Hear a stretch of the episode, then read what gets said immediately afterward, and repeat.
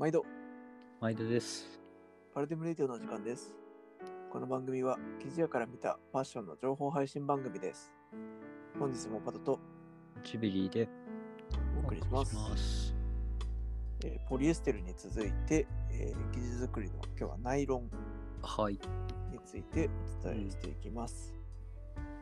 ナイロンもポリエステル同様ね、リサイクルが最近まあ着目されて、うんうんえーっと、サスティナブル素材としてうん。生まれ変わるうん。過程にあるというか、まあ、そういうところもあるので、ちょっとリサイクルの話と、まあ、そもそもナイロンって何なのってところにこう分けてお話をできればと思っております。はい。で、えっ、と、まずどういうアイテムに使われるのっていうところなんですけれども、まあ、そんなにね、すごいニッチな素材ではないので、多分うんアウターとかね、スポーツされる方だったらスポーツ用品だったりとか、まあ、あとニットカットにもよく使われたりしますけれども、うん。うん。まあやっぱ軽くて丈夫だっていうところがね特徴だっていうところで言うと、まあ、バッグだったりとか漁網だったりとか、うん。あとまあ僕ギターもやるんでねそのガットギター、ギターの弦とかにも使われてるイメージがすごいあるんですけど、うん。まあそういった用途で、まあ、使われる素材ですよね。うん。そうだね。うん、あとレギン、レギンスとかね、レギンスタイツとかね。確かに確かに。うん。もともとタイツ、ハッシュ、タイツがスタートだった。うんうんうんうんうん。なんでニールとかね、女性だったら結構、あの、さ、タイツの透け感を見るのにデニールみたいな単位聞いたことあると思ううんうん。この辺もね、ナイロンで、えーの糸の太さで、そうやってデニール表記がみんなに認知されてるのかなっていう気もするし。うんなるほどなるほど。うんうん確かに薄くて軽いっていうところで共通してるって考えると結構分かりやすいですよね。ダウンジャケットにも使われるし、うんタイツにも使われるし、うん。弦とかあの縄的なものにも使われるし、うんうんうねうん細いのに強いっていう感じだね。うんうん。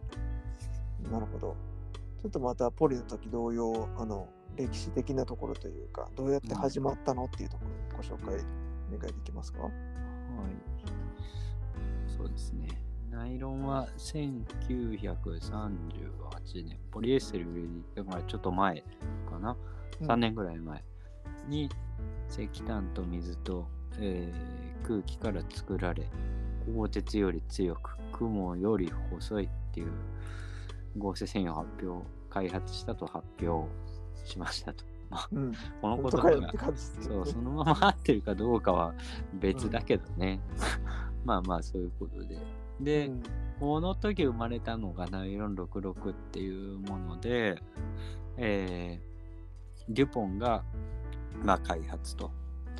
で、えー、と俺がその、えーナイロン66をもとにナイロン6を開発と。うんで、1941年に、えー帽子に成功して、42年に名前を付けたとかって書いてあるんですけど、ここで、そう、ナイロン66とナイロン6っていう。リーバイス66じゃないですよねそう そうそう。そうそうそう。違う違うっていうね。これ、これね、ナイロンって実はそう、同じポリアミドって言ってるけど、その分子結合の問題で実は2種類あって、6ナイロンというものと66ナイロンっていうのがあるんですよね。うんうん。まあ、この辺はちょっと後ほどまた話すとして、まあ歴史で見ると、あのー何、ポリエステルよりちょっと早いぐらいに生まれて、で、けただ当時から結構その強いっていうのがあるから、ミリタリーとか、ね、あの古着で合成っぽいのだと結構ナイロン素材はあったりしますね。うんなるほどなるほどそうそうそうそう。いいわゆるずれにしてもね MA1 みたいなやつだね生。まれたのが第二次世界大戦中みたいな感じですよね。うんうんうん。まあ軍用にもしかしたらむしろ先にそっちでは使われててっていうのもあるかもしれないし、うん。まあなんとも言えないけど。なるほどね。まあ、命を守る素材っていう意味ではね、この、すごい、なんていうかな、気合を入れて、この国策じゃないけど、こう研究された素材の一つではあるでしょうね。そうそうそう。まあね、今、ね、何でも、あのーインターネット的なものでも、IT 系でもさ、何でも、やっぱり、あの軍事開発が元になって、それが一般に降りてくるっていうのはよくあるケースだけど、うんまあ、この辺もね、繊維でよその人体を守るっていう意味では、そういう背景ももしかしたらあったのかもしれないよね。ううんうんうんなるほどね。うん。なのでまあ強度もあるからスポーツにも向いてるし、まあ変な話、軍とかの本当にヘビーユースにも向いてるし、バッグにも向いてるし、下着にも向いてるしみたいなうん。ところなのかなとは思うんですけど。えーっと、これ多分、なんていうかな、記事の商売されてる方とかだと経験ある方も多いかもしれないんですけど、うんポリよりナイロンの方がいいよねって人って結構いる気がして、うん。自分はね、なんか正直、別にその素材が良ければ何でもいいんじゃないって思っちゃうんですけど、うん。なんだ、ポリなんだっていう感じの 話ってなんかちょこちょこある気がするんですけど、実際そのポリエステルと比べてどうなのっていうところって、これ個人的な意見でいいんですけど、どうですか？そうだよね。多分あんまかんみんな考えてないよね。普通に買う人が、あこれポリエステルだからやめとこう、ナイロンだから買おうとかっていうのは多分そこまでお見てる人って少ない気はするので、うん。するんですけど、なんなんだろうね。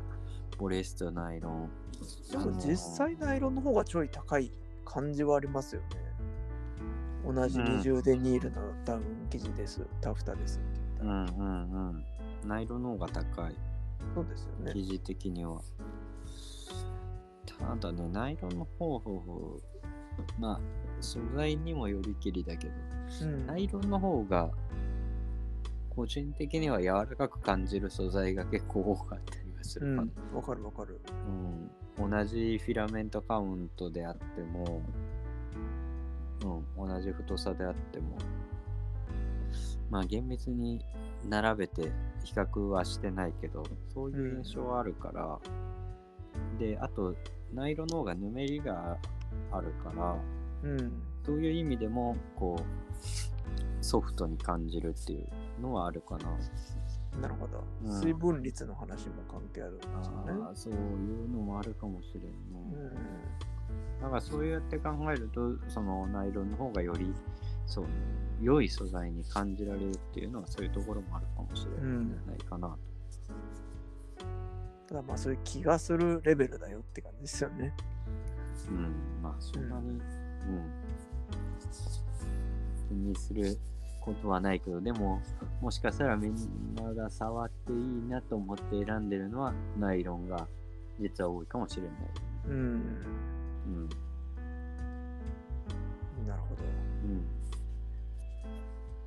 ちょっと、あの、深掘りというか、やっぱコーデュラって、ね、特にやっぱりナイロンのブランドの中では目にする方が多いのかなって気はするんですけど、うん。このラベルがいろいろね、あの、カバンとかにもついてます。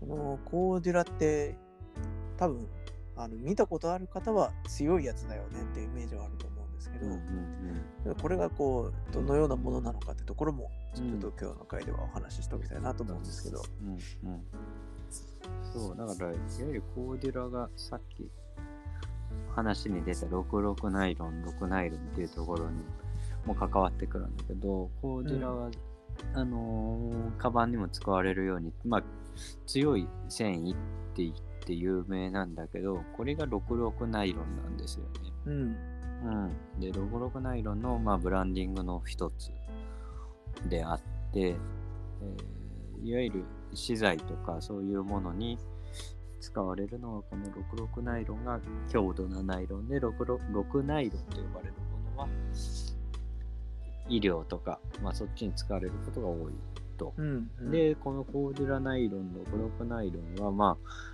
高機能な素材として知られてますが、インビスタっていう、えー会社が製造販売をしている素材で、あのーこれ結構、このコーデュラのタグをつけるためには、コーデュラの根率が例えば25%以上ないとダメだよとか、うん。えーインビスタが認めた生地工場でしか作れませんよとか、えー作った後に、えーインビスタに試験を出して、うん。えー基準をクリアしないとこのタグをつけちゃダメだよとか、うん。うんものによってはテキスタイルの世界ってこの糸使ってたら1%でも使ってればこうタグをつけていいとかいろいろあったりそれぞれ基準はあるんだけどインビスタ、コーデュラは結構その辺がそうやって厳密に決まってるというか、うん。うん、だから使っても、えー歌えないことも多々あるっていう感じなんですよね。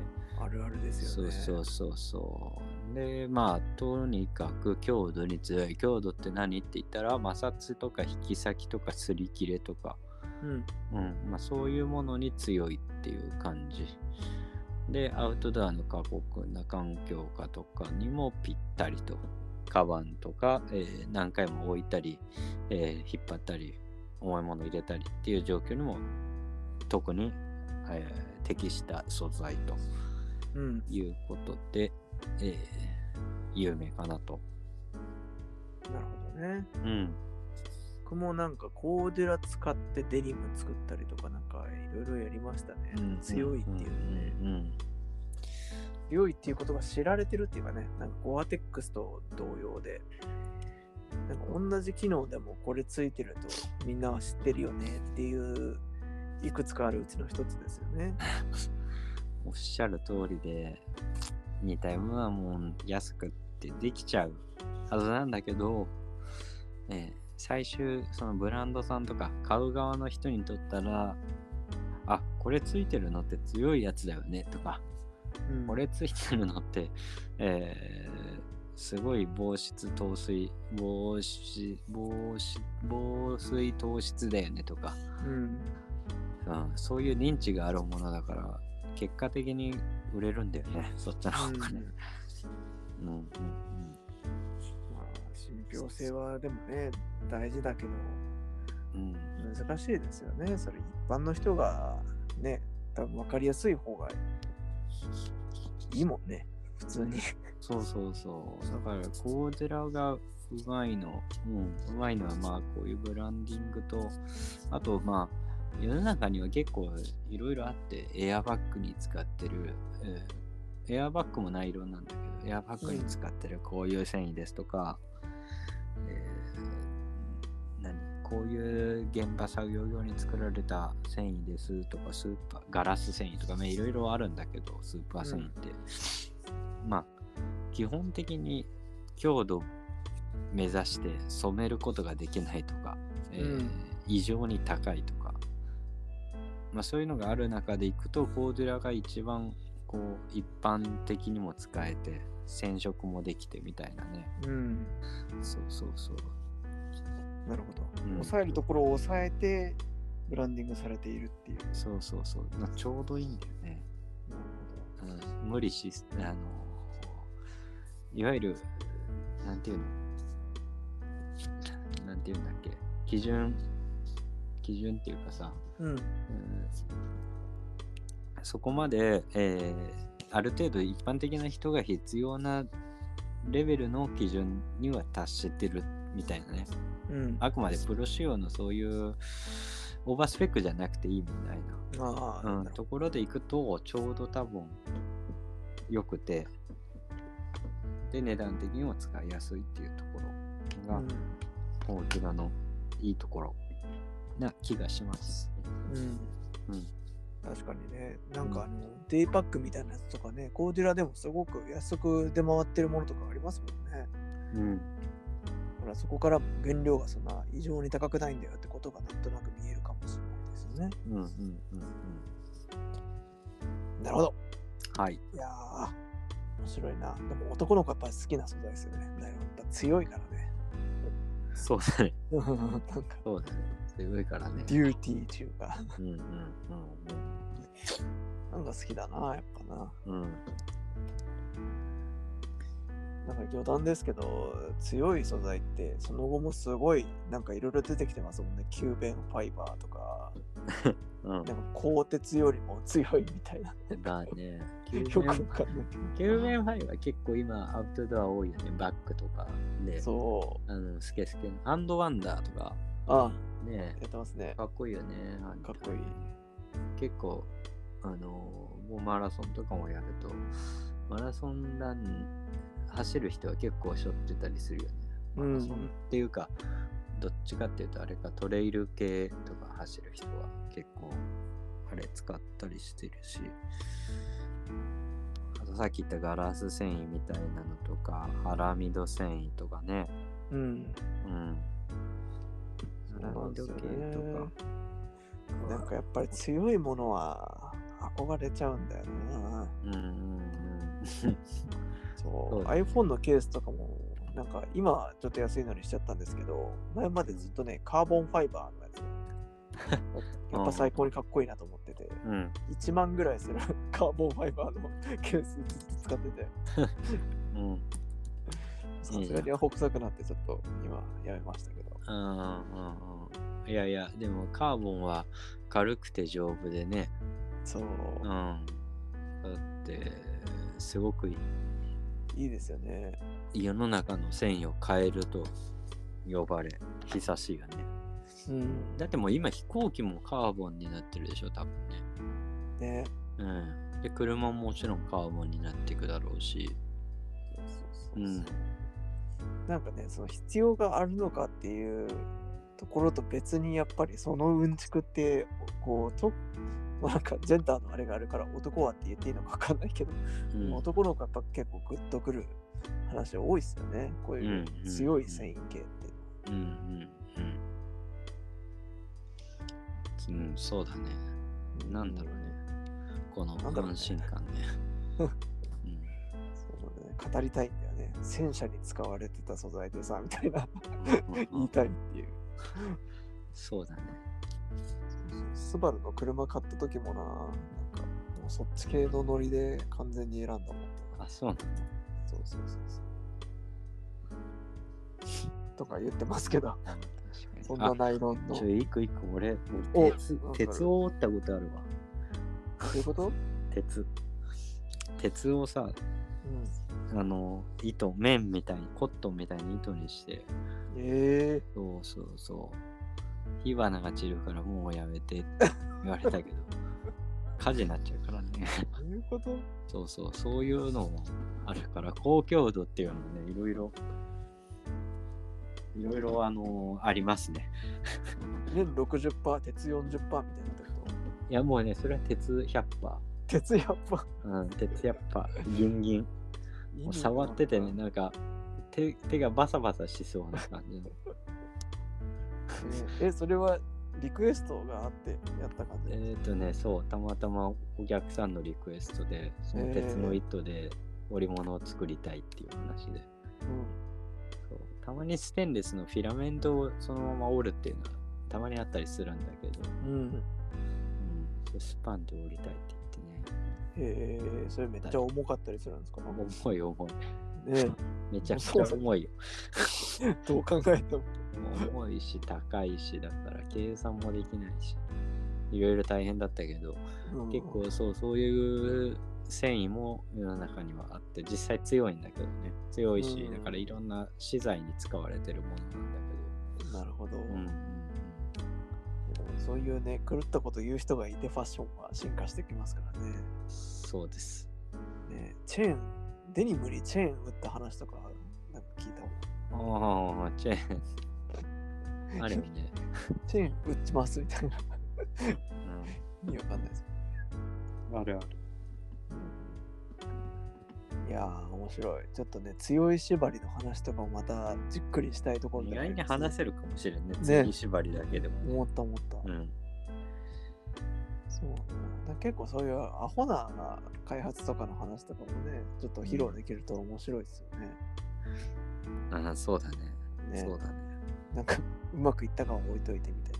うんうんうんそうだな単純な発想として最強に強い生地作ってみたいとか使ってみたいとかってなんかねありますもんねそういうノリの時みたいな このオイルのやり方使いたいなみたいな話し足りないことはありませんか？大丈夫、大丈夫、大丈夫。ナイロンだからね。今日は。そうそうそうあくまでもうん、あくまでナイロンだから。OK ですはい。じゃあ、えー、と次回は、えー5分のところでちょっとリサイクルのナイロンの今みたいなところをお伝えしていきたいと思います。はい。はい、えーこの放送が気に入っていただけた方はフォローいいねレターお待ちしております。それではまたお会いしましょう。さよなら。ら。